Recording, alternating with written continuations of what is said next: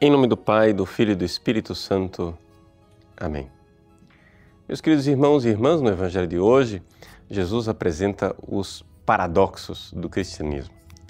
Esse é um título de um capítulo do livro Ortodoxia de Chesterton, ou seja, o paradoxo de que São João Batista fazia jejum, todo mundo dizia está endemoniado.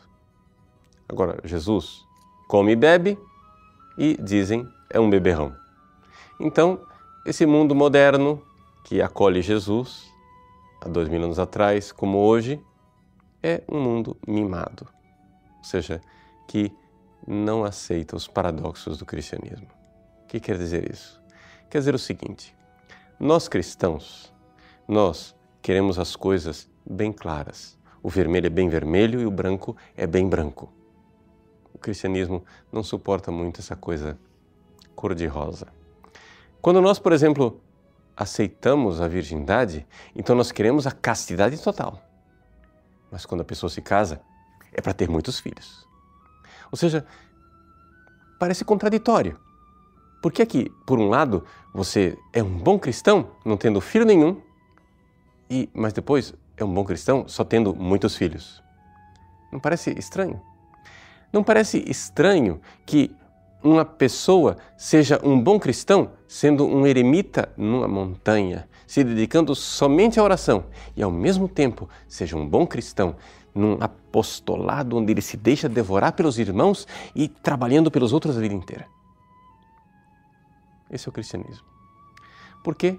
Porque na realidade as duas verdades são lados de uma mesma moeda quase que cumprindo a profecia de Isaías, que diz que o leão e o cordeiro se deitarão juntos.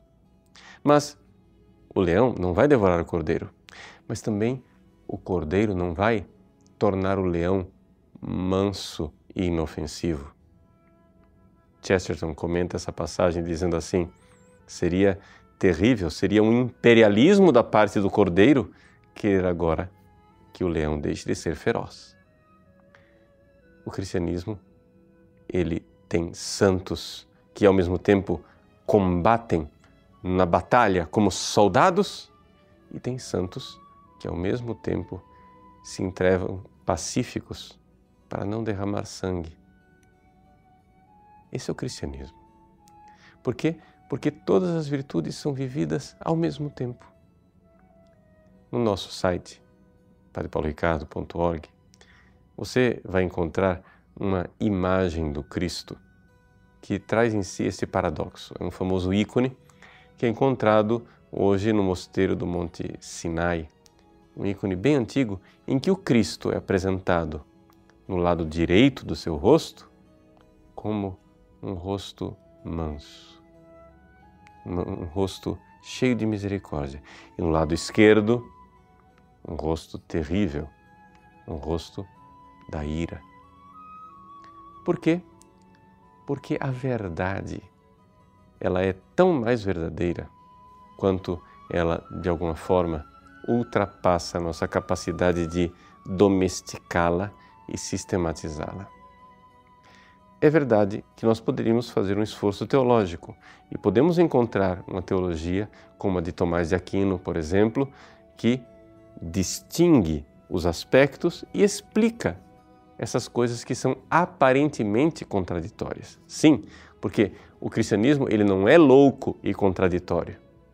É que existem realidades paradoxais que são aparentes contradições. Como é possível que o Cristo, manso e humilde de coração, pegue o chicote para expulsar os vendilhões do templo?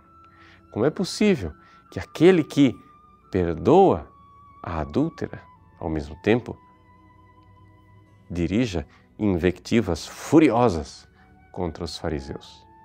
Por quê? Porque todos esses são aspectos da verdade, aspectos do amor de Deus.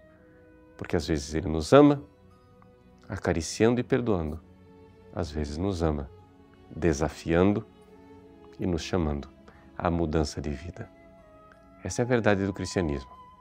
João Batista e o Cristo não é uma contradição, é, na verdade, duas formas de Deus apresentar o seu amor na nossa vida. Deus abençoe você.